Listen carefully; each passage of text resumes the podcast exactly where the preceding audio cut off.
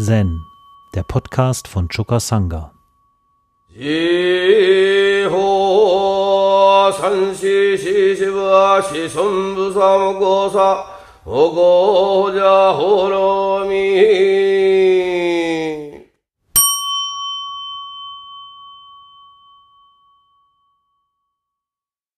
Hikigan Roku Fall 16 Kyoseis Unterweisung über Picken und Klopfen.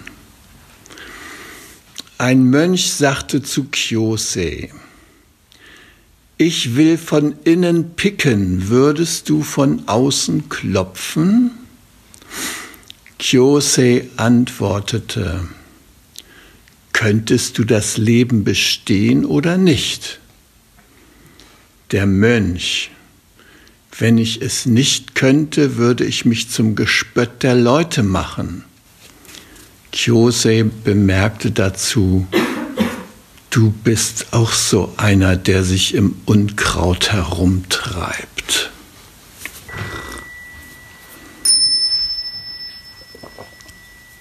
Gut, dieses Koan, das äh, bezieht sich auf das Zusammenspiel von Lehrer und Schüler im Prozess des Erwachens.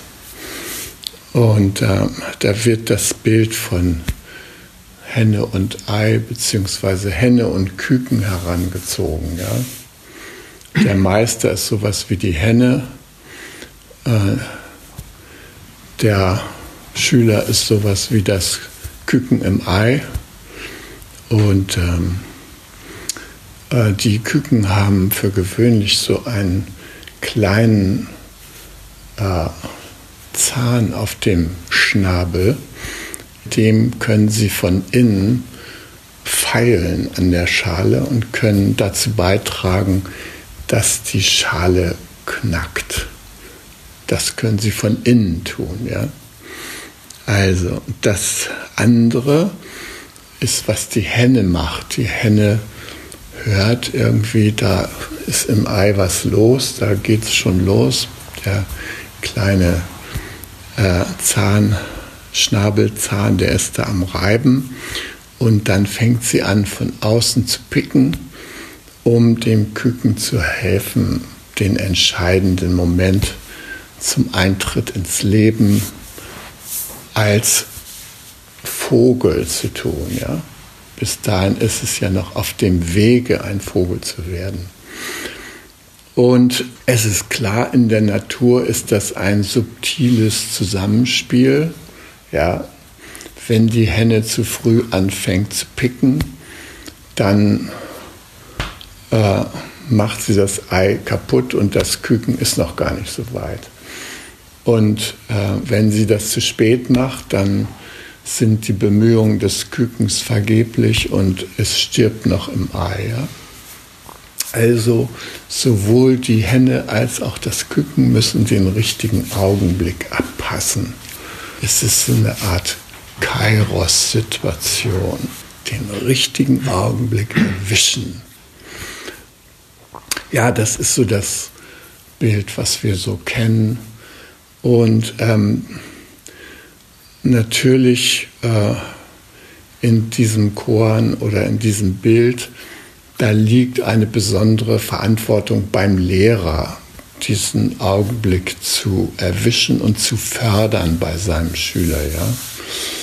Und ähm, äh, so hilfreich wie das Bild für die Lehrer-Schüler-Beziehung ist, so kann es auch manchmal irreführend sein weil nämlich äh, dem Lehrer da zu viel Verantwortung zugeschoben wird, weil die Komponente des Selbsterwachens dabei unter Umständen zu kurz kommt.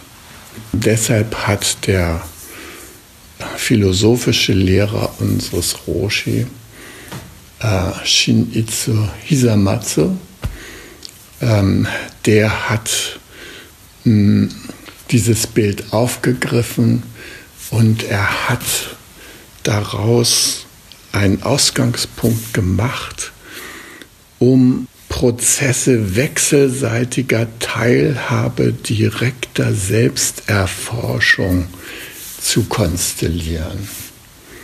Wechselseitige Teilhabe direkter Selbsterforschung. Und das ist ein, finde ich, sehr interessanter Aspekt. Ähm, der Mann lebte ja bis, ich weiß nicht genau, bis 1980, ist irgendwie im vorvorigen Jahrhundert 1889 geboren, ja, Hisamatsu. Und unser Roshi gehörte zu seinen interessiertesten Zuhörern. Der Roshi hat äh, diese ganze Buddhologie da an Hanasono-Universität, die sie für die Mönche und ihr Studium da bereithielten, nicht so wahnsinnig geschätzt. Aber am Wochenende, da gab es Spezialvorlesungen bei dem auch Zen praktizierenden Professor Hisamatsu. Und da ging er immer hin. Das fand er faszinierend, was der da verbreitete und was für Gedanken der hat. Und wir haben von Hisamatsu eine sehr schöne Schrift über die Goi, die fünf Ränge des Tosan. Und diese Koans sind ja auch für uns bedeutsam, so als Abschluss unserer Koan-Ausbildung, so ziemlich. Ja. Und er hat dazu eine sehr ausführliche Kommentierung geschrieben auf Deutsch und hat die auch selber korrigiert, ja, die Ausgabe. Also er ist, äh, Hisamatsu war eben des Deutschen mächtig. Er war noch diese Generation, die als erste europäische Fremdsprache für Japaner Deutsch gelernt hat. Deutsch war für die Japaner eine interessante Sprache, die wurde auch in der Medizin zugrunde gelegt. Die ersten Medizinvorlesungen in Japan fanden auf Deutsch statt. Das Englische ist eine Nachkriegserscheinung des Zweiten Weltkriegs in Japan. Und ähm, die hatten auch ein schönes Wort für deutsche Menschen. Deutsche no Jin. Deutsche ist Deutsch. Ja. Deutsche ist aber gleichzeitig ein wichtiger Begriff im Japanischen. Ja. Zum Beispiel Basso Deutsche, ein wichtiger Zen-Meister, ja, Ur-Urgroßvater von Rinzai oder so. Okay, zurück zu diesem Prozess der wechselseitigen Teilhabe direkter Selbsterforschung. Er hat solche Gruppen eingerichtet, Hisamatsu, weil äh, das Meister-Zen, so will ich das mal sagen, äh, mit dem Ende des Zweiten Weltkriegs äh, seine problematische Seite offenbart hat, nämlich indem äh, führende buddhistische Geistliche die Mönche ermuntert hatten, gegen die Amerikaner in diese Kamikaze-Flugzeuge einzusteigen. Das waren Flugzeuge ohne Wiederkehr, ja. Die waren mit Sprengstoff vollgeladen und die wurden von den Piloten auf die amerikanische Kriegsflotte in Pearl Harbor und so weiter gesteuert. Und ähm, die haben da so teilweise ihren Segen dazu gegeben. Der Kaiser, ne, der ist ja auch oberster spiritueller, ähm, spirituelles Oberhaupt traditionell in Japan der Shinto-Religion und die Japaner sind zu 80 Prozent Shintoisten und zu 60 Prozent Japaner, was die Frage aufwirft, wer sind eigentlich die übrigen 40 Prozent? Ähm, das lasse ich jetzt mal außen vor. Äh, und da hat sich das, das äh, etablierte Zen-Establishment kompromittiert und war auch äh, so als Lehrer hinterfragt. Ja? Wie kann das sein, dass Erleuchtete, die eigentlich den gewaltfreien Pfad des Buddha äh, proklamieren, wie kann das sein, dass die plötzlich so einen vaterländischen Krieg da führen, ja? und, äh, oder den gutheißen. Und da ist äh, die von Hisamatsu gegründete FAS-Bewegung äh, in Japan aktiv geworden und hat geworben für die wechselseitige Teilhabe an der Selbsterleuchtung, also der Erforschung der Selbsterleuchtung. Und äh, das ist natürlich ganz klar. Viele Koan, die versuchen ja, das Erwachen in uns zu stimulieren. Und nach Hisamatsus Auffassung laufen die letztlich alle auf ein zentrales Koan hinaus, nämlich wie erwecke ich das formlose Selbst, dessen alle Wesen teilhaftig sind, auf eine Weise in mir, dass es sich manifestiert. Wir sind sowieso davon geprägt, weil nämlich das formlose Selbst sowieso jede Form beeinflusst ohne dass wir das wissen. Also diese dolle Lampe hier, die ohne Schnur funktioniert, ist eine Emanation des formlosen Selbst. Gab es vor 50 Jahren noch nicht. Das formlose Selbst hat sich einfallen lassen, diese Lampe hier hervorzubringen. Allerdings nicht ohne fremde Hilfe. Also nicht ohne Hilfe von denen, die sich in der Welt der Form bewegen. Wir sagen ja im Buddhismus, es gibt da die drei Reiche, ja. Das Reich wird unterschieden, das Reich der Wünsche und des Begehrens, äh, der besonderen Triebkräfte da.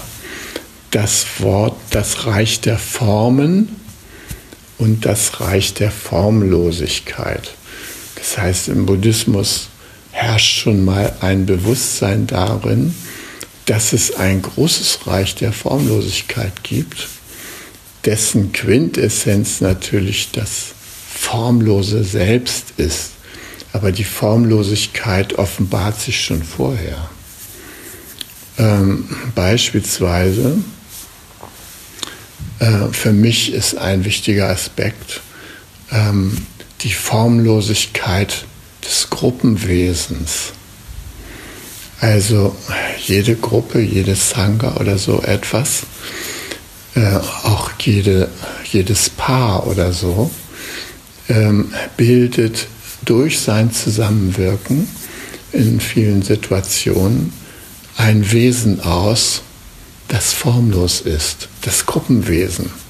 Das Interessante an diesem Gruppenwesen ist, dass es alle nicht physischen Bedürfnisse haben kann. Also das kann ein Bedürfnis nach Integrität haben, es kann ein Bedürfnis nach Leitung haben, es kann ein Bedürfnis nach Wachstum haben, es kann ein Bedürfnis nach Harmonie haben. Alle formlosen, alle nicht physischen Bedürfnisse kann dieses Gruppenwesen haben. Aber weil das Gruppenwesen formlos ist, achten wir nicht darauf, wie diese Bedürfnisse des Gruppenwesens sich äußern und wie die erfüllt werden können. Viele von uns nehmen das Gruppenwesen überhaupt gar nicht wahr. Vielleicht so ein bisschen, sagen wir mal so, indirekt jemand, der neu kommt in diese wunderbare hannoversche Sangha, der kommt vielleicht durch die Tür und sagt, ach, es ist ja eine angenehme Atmosphäre hier. Ja, die angenehme Atmosphäre, die verbreitet das Gruppenwesen. Ja, das Gruppenwesen handelt natürlich durch alle an der Gruppe Beteiligten. Aber es ist das Gruppenwesen, was diese Person empfängt. Das ist ihr aber nicht bewusst, sondern Sie sagt, ach, so nett, wie der Malok da mit dem Hund gerade in die Tür reinkommt. Und bei Gautami gibt es gleich einen Kaffee und so. Äh, so nehmen wir das dann so detailliert wahr. Aber in Wirklichkeit ist da noch eine andere Dimension aktiv. nämlich dieses Gruppenwesen. Das Gruppenwesen, das macht sich halt bemerkbar mit seinen Bedürfnissen, indem es auf einzelne Mitglieder einer solchen Gruppe oder auch eine Untergruppe zurückgreift. Ja? Äh, bekannt sind äh, nervige Personen in einer Gruppe, die dann für gewöhnlich als Störer aufgefasst werden.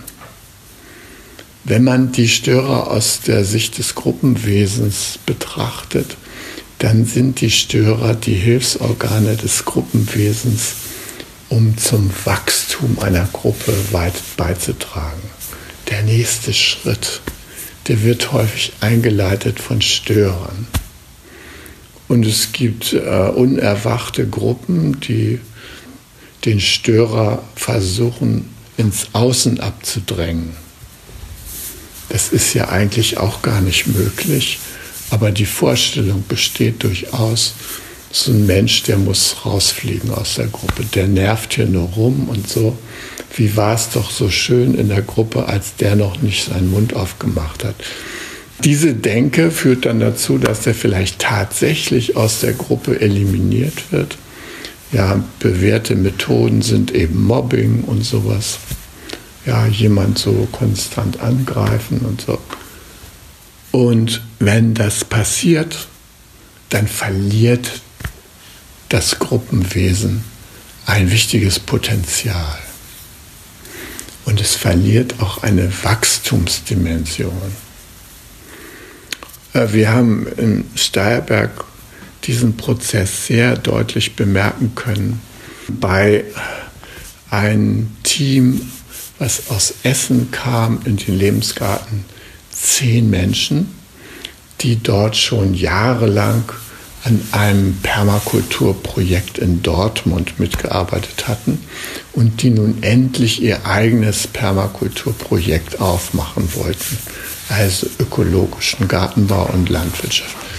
Und da hatten die Kennedys ein Architekten-Ehepaar bei uns, die hatten ein Gelände gekauft, was heute übrigens das Togenji-Gelände ist, ja. Und die haben gesagt, okay, kommt her, ihr macht das hier.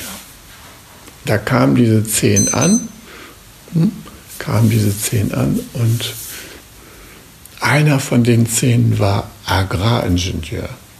Und der hatte eine ganz besondere Achtsamkeit oder Liebe für dieses Projekt und hat die auch dadurch betätigt, indem er da 100.000 Mark aus eigener äh, Kasse da reingetan hat. Irgend so ein Erbfall war in der Familie. Und das war sozusagen etwas, was er investiert hat in das Projekt, damit es in Gange kommt. Dieser Einschuss hat ihn natürlich aus der Gruppe der Zehn ein wenig hervorgehoben. Er war sozusagen der gleiche untergleichen mit einem besonderen Blick. Und sein Blick suchte danach, sind die anderen zehn jetzt auch wirklich aktiv für die Entwicklung dieses Projekts. Und während er sozusagen so eine Art Leitungsfunktion da äh, inne hatte und so aus Agraringenieursicht äh, so auf die Entwicklung des Vorhabens da schaute, da fielen ihm einzelne Leute ins Auge, die nicht so richtig am Mitarbeiten waren. Ah, einer war dabei, der, der hatte das irgendwie falsch verstanden, äh, wie das in der Permakultur manchmal gesagt wird. Das wichtigste Arbeitsinstrument der Permakultur ist die Hängematte.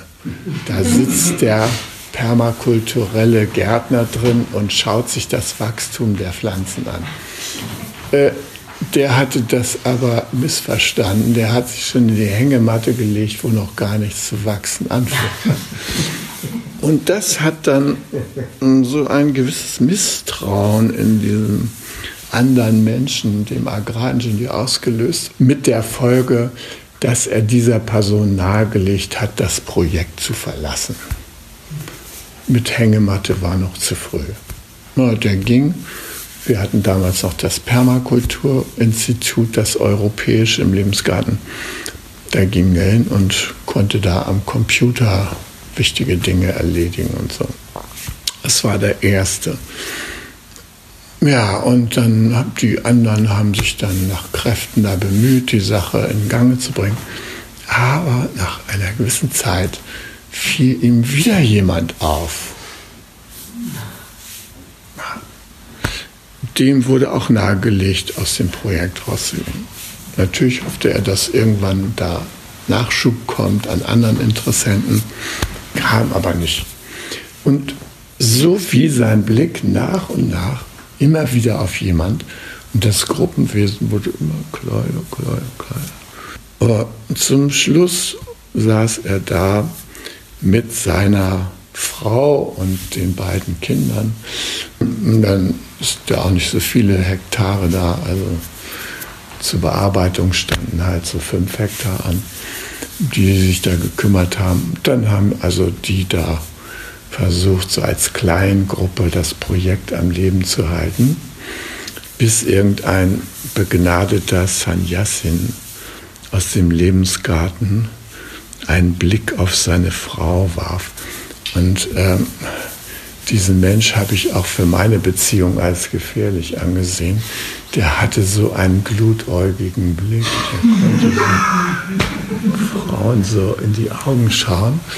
Und das sah so händeringend vielversprechend aus, was der da so im Blick hatte, dass die da weiche Knie kriegten. Und so passierte es auch bei dir. So dass sie mit dem loszog und ein neues Paar aufgemacht hat, samt den Kindern. Ja, die haben dann irgendwie Guckmeditation gemacht und Weiterung. Auf jeden Fall Jetzt war der da ganz alleine zum Schluss. Ja? Und dann hat er da die Segel gestrichen und ist nach Leipzig weitergezogen. Und das ist, wenn wir das Gruppenwesen nicht wahrnehmen, dann kann uns das passieren, dass wir das Gruppenwesen nicht ernähren. Und wenn wir das Gruppenwesen nicht ernähren, dann kann es sein, dass es stirbt. Und äh, sagen wir mal jetzt mit meinem konkreten Konflikt da im Lebensgarten, da sehe ich, dass das Gruppenwesen in der Krise ist. Ja? Und ähm, da ich das Gruppenwesen wahrnehmen kann, unserer Gemeinschaft, trifft mich eine besondere Verantwortung dazu, da nährend für das Gruppenwesen tätig zu werden. Es ist natürlich klar, dass ich das nicht alleine kann. Ich muss also dafür werben, unser Gruppenwesen zu ernähren. Das ist so das, was mir heute auch noch mal so klar geworden ist, dass das in diese Richtung eigentlich meine nächsten Schritte gehen. Ich hatte ja gesagt, mir ist es wichtig, im Wohlwollen zu bleiben. Wohlwollen auch den, diesen von mir als störend empfundenen Gruppenmitgliedern gegenüber, ja, die nerven mich natürlich total. Aber sie mal anzuschauen aus der Perspektive des Gruppenwesens, das könnte hilfreich sein. Und einfach zu gucken, welchen Beitrag können die leisten? Wieso hat das Gruppenwesen auf die zurückgegriffen? Welches Bedürfnis des Gruppenwesens bedienen die eigentlich, ja? Und das ist für mich eine richtig interessante Frage, dem nachzugehen, ja? Also herauszufinden, was braucht denn das Gruppenwesen? Und nun ist es so, ähm, dass wir natürlich eine Hierarchie der formlosen Wesen haben, ja wenn wir so wollen. Unser Planet ist auch so ein Gruppenwesen. Da gibt es viele fühlende Wesen, die das ausmachen und die Kräfte gehen da hin und her und so weiter. Und ähm, manchmal können wir nicht sehen, dass dieses Gruppenwesen ernährt werden will. Wir haben uns daran gewöhnt, dass Mutter Erde immer bereit steht, uns mit neuen Energien zu versorgen. Und da kann man drin rumgraben und machen. Der kann man ins Gesicht scheißen, alles okay, die gibt und gibt, bis sie eines Tages nicht mehr gibt. Und dann ist es ein bisschen zu spät, nach dem Gruppenwesen des Planeten zu schauen. Und es gibt natürlich jetzt viele Menschen, die nach dem Gruppenwesen des, des Planeten in gewisser Weise schauen. Die sehen, die Erde ist ein Organismus. Die Erde ist die Instanz, die uns alle hervorgebracht hat, die uns den Spielraum des Lebendigseins erlaubt und die uns eines Tages in ihren Schoß auch wieder aufnehmen wird. Die Erde braucht unser Mitgefühl. Die hat ein wahnsinniges Bedürfnis nach Einfühlung, damit wir ihren Zustand richtig einschätzen. Und da treten jetzt Menschen auf, die dieses Bedürfnis der Erde ins Spiel bringen. Die heißen natürlich nicht alle Greta Thunberg, sondern die haben auch noch andere Namen.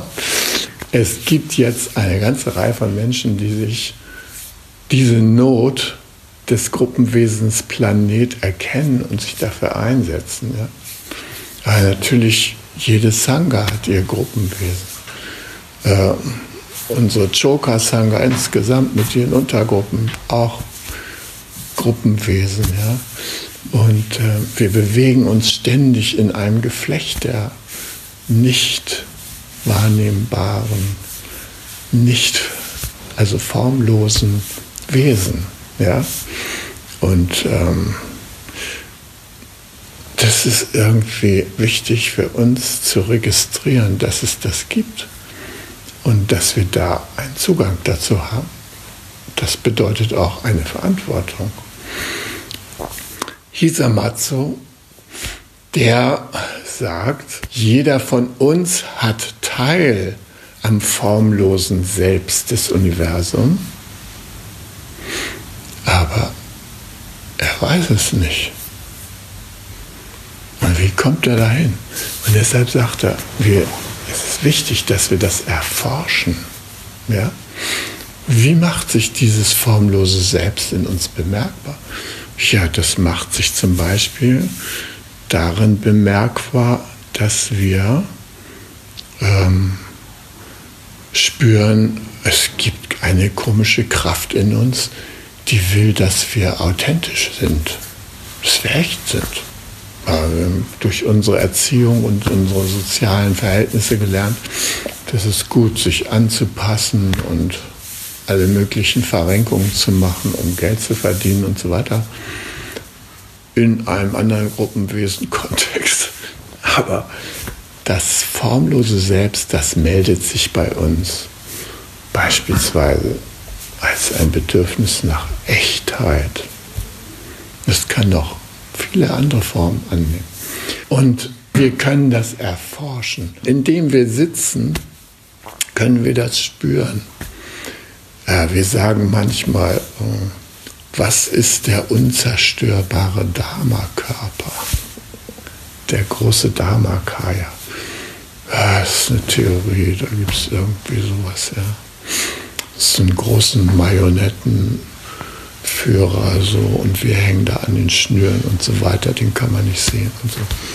Ja, was habe ich mit dem zu tun? Nein, wir sind seine Ernährer. Wenn wir diesen Marionettenführer nicht ernähren, dann sind wir beziehungslos in Bezug auf ihn. Und das ist tragisch weil dann denken wir, wir sterben. Wir werden geboren, wir sterben, wir sind tot. Das ist furchtbar, ja. Da gibt es eine tragische Endlichkeitsperspektive. Und der können wir nicht entkommen, wenn wir diese Theorie verfolgen, dass ja, wir werden geboren, wir sterben, Punkt. Nee, dann sind wir mit diesem formlosen Selbst nicht in Kontakt gekommen in unserem Leben. Und das ist traurig. Dann haben wir es nicht erforscht. Dann sind wir seiner nicht inne geworden. Und das formlose Wesen, das ist nicht gleich so da. Und dann haben wir es so und dann sehen wir es und dann verändert es uns und dann werden wir zu seinem Werkzeug. Nee, das ist ein subtiler Prozess, der verlangt, dass wir es ernähren in uns. Ja? Dann merken wir, wie wir über uns hinauswachsen, dass wir gar nicht so begrenzt sind, wie wir annehmen, dass Geburt und Tod uns eigentlich gar nicht begrenzen. Ja, einer von euch, der hat seine Frau verloren, ja, und das heißt, die Frau manifestiert jetzt den Aspekt der Formlosigkeit. Das bedeutet ja nicht, dass sie restlos verschwunden ist. Nein, sie lebt in ihm zum Beispiel weiter. Ja? Der Buddha, der ist auch in die Formlosigkeit gegangen. Er lebt in uns, aber nur wenn wir ihn ernähren. So ist es auch mit unseren Hinterbliebenen. Wir können die in ihrer Formlosigkeit weiter ernähren, dann stellen wir ihnen ein Foto hin, eine Blume, äh, wir kochen ihre Gerichte, wir erinnern uns an die Gedichte, die sie geschrieben haben, wir würdigen den Beitrag, den sie in unserem Leben geleistet haben. All das ist uns möglich, um mit der Formlosigkeit eines Partners, den wir verloren haben, weiter in Verbindung zu bleiben. Es ist wie unter Lebenden, auch können wir da auch mit dem formlosen Aspekt. Wenn jemand verreist und in Indien rumreist, glaubt bloß nicht, dass der nicht auf der formlosen Ebene erreichbar wäre. Meine kleine Tochter Sophie die ja Einschränkungen hat, aber damit auch besondere Begabung. Die kann ja Feen sehen, was ich nicht kann. Äh, die könnte sich mit unserem kanadischen Schamanen über die Feenwesen austauschen, die, die beide sehen, ja.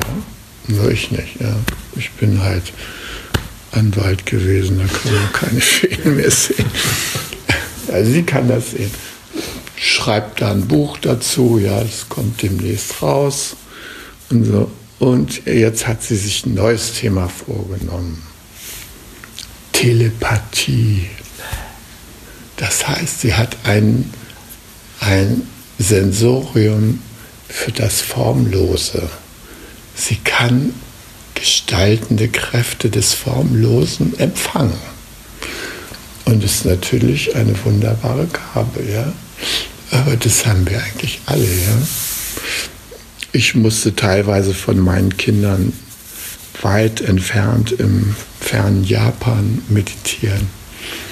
Und da habe ich es mir ab und zu zur Aufgabe gemacht, ihnen eine formlose Postkarte zu schreiben. Ich habe mich in der Meditation hingesetzt und wie ein Brief eine Nachricht an sie geschrieben.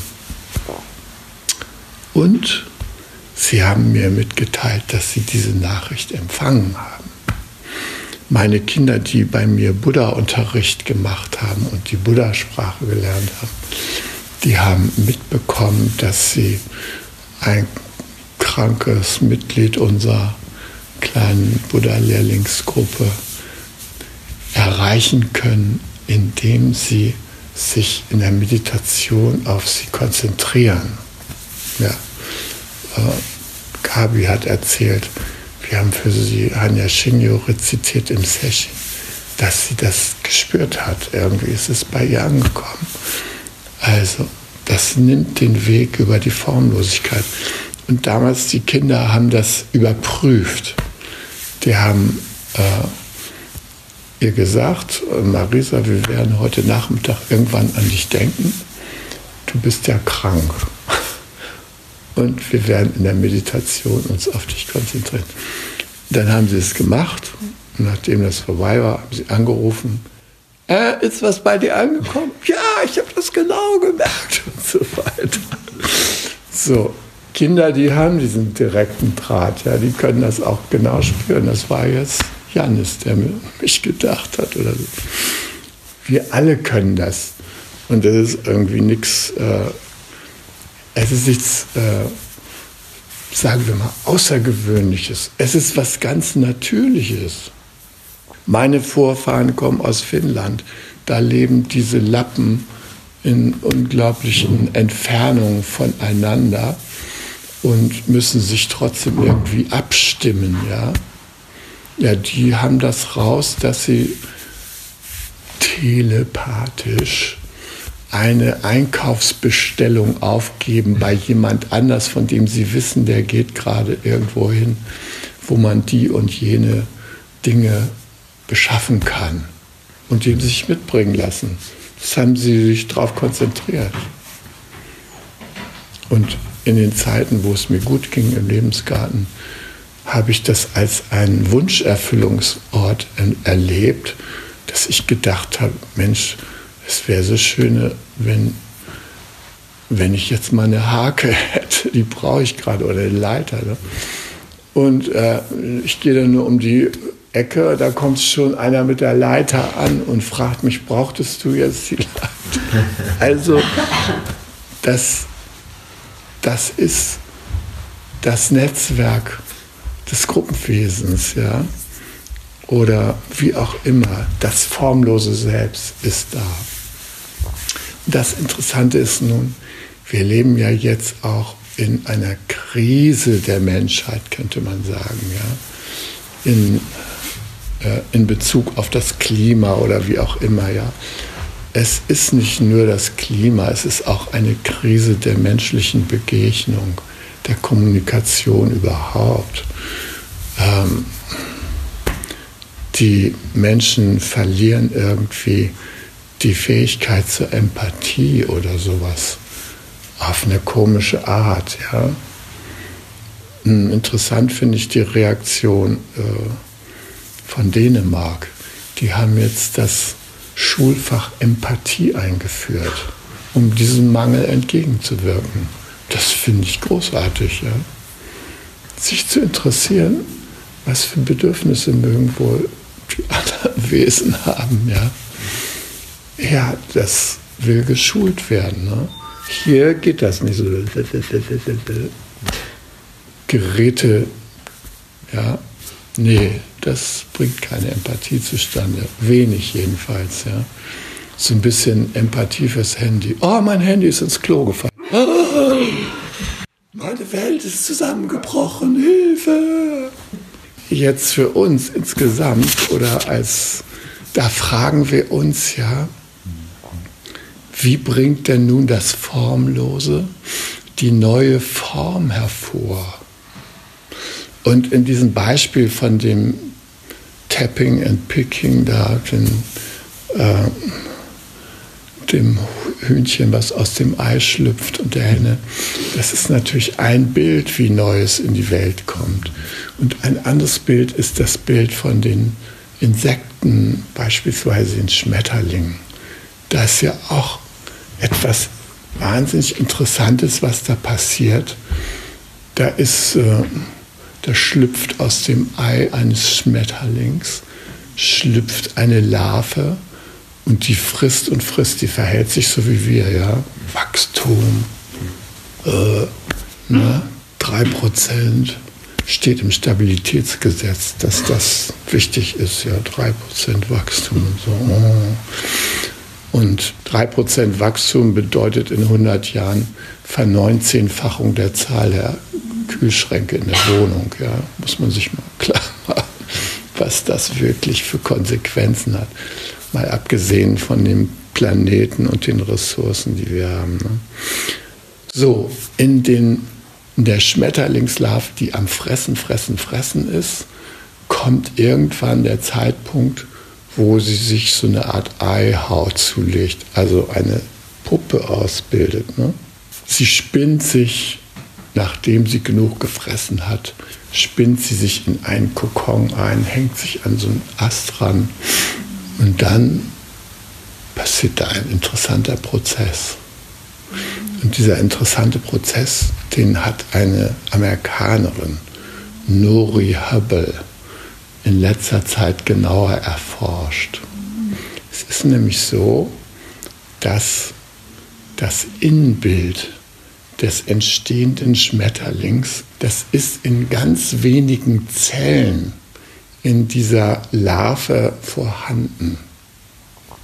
Aber solange die Larve in ihrer Larvengestalt tonangebend ist, werden diese Imagozellen, so nennt man die, werden von den Immunzellen des Wurms, sage ich mal, ständig aufgefressen und in Schach gehalten. Ja? Die können sich da nicht großartig entwickeln. Aber dann kommt der Moment, wo der Wurm sich verpuppt hat und da sind Enzyme in seinem Körper aktiv, die jetzt anfangen, diesen Wurmorganismus allmählich aufzulösen so wie in unserer Gesellschaft auch zu beobachten. Da gibt es auch Auflösungserscheinungen. Na, Trump und Co., ja, Number One, ne?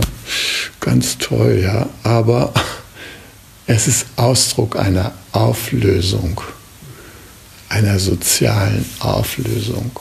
Und in dieser Phase, da versuchen die Imagozellen sich wieder zu vermehren und es ist ein richtiger, schwerer innerer Kampf in der Larve. Ja? Die Larve, die, äh, die Immunzellen des Wurms greifen die Imagozellen an und es geht denen wie uns hier. Da gibt es auch immer einzelne Imagozellen in unserer Gesellschaft. Ja?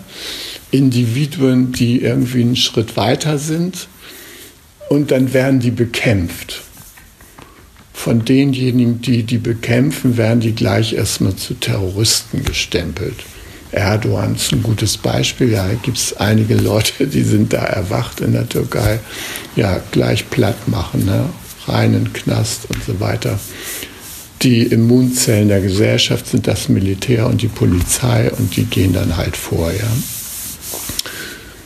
Und in dem, in dem verpuppten Wurm gibt es also eine lange Zeit, wo dieser Kampf stattfindet und die Imagozellen unterliegen. Aber irgendwann ist dieser äh, enzymatische Prozess so weit fortgeschritten, dass der Altorganismus sich gegen die äh, Imagozellen nicht mehr so richtig behaupten kann. Und dann fangen die an, sich zu vermehren und bilden in dem Wurm kleine Cluster. Die schließen sich dazu irgendwas zusammen. Und diese Cluster, die fangen an, untereinander Netzwerke zu bilden. Also die bilden so Fäden aus und über die Fäden laufen Informationen. Und das sind ganz neue Informationen für den Wurmkörper, der im Zerfall begriffen ist. Die gehen weit über das Wurmhafte hinaus. Da strukturiert sich die Zukunft des Wurmes über Informationen. Und an irgendeinem Punkt sind die Zellen, diese Imagozellen, so weit miteinander vernetzt, dass sie sich plötzlich, muss man mal so sagen, innewerden des neuen Wesens, das sie ja keimhaft schon in sich tragen. Mit einem Mal geht das los, dass sich alles in Richtung Schmetterling entwickelt. Und dann fallen immer noch die Immunzellen des Wurms über die Imagozellen her. Aber die Imagozellen infiltrieren jetzt diese Immunzellen die eigentlich keinen Plan mehr haben, wen sie dann noch verteidigen sollen. Und die wandeln die selber zu Imagozellen um. Ja, das heißt, die, die am meisten über die hergefallen sind, werden plötzlich Partnerzellen. Und so breitet sich das alles mehr und mehr in dem Schmetterling aus. Und nach einer gewissen Zeit öffnet sich die Puppe und heraus kommt keine neue Larve. Nein, es kommt der Schmetterling raus und pumpt seine Flügel auf und ist das, worauf es hinausläuft. Und in diesem Prozess sind wir natürlich jetzt auch gerade drin, auch was unsere Gesellschaft angeht und auch was unsere Gemeinschaften angeht, denen wir angehören. Und dieses Bild von den Imagozellen, daran hat mich erinnert, eine Frau, die morgens immer zum Sitzen kommt, wenn wir da sitzen von halb sieben bis sieben und anschließend Tee trinken. Da habe ich mal so mein Bedauern ausgedrückt über die Schwierigkeiten, die ich da erlebe in der Gemeinschaft. Und da hat sie gesagt, Christoph, du bist doch eine Imagozelle. Es ist wichtig, dass sich deine Energie weiter ausbreitet. Ja. Und das fand ich so tröstlich. Der hat natürlich recht, finde ich. Ich stimme sofort zu. Ich bin eine Imago-Zelle. Und wisst ihr was? Ihr seid auch alle Imago-Zellen. Mhm. Ja, könnt ihr euch drüber freuen. Ja? Und wir als Sangha sind die Cluster dieser Imago-Zellen. Und wir bilden Netzwerke mit allen möglichen Leuten, die daran interessiert sind, Weisheit und Mitgefühl in die Welt zu bringen. das ist unsere große Chance, dass wir uns dessen bewusst werden.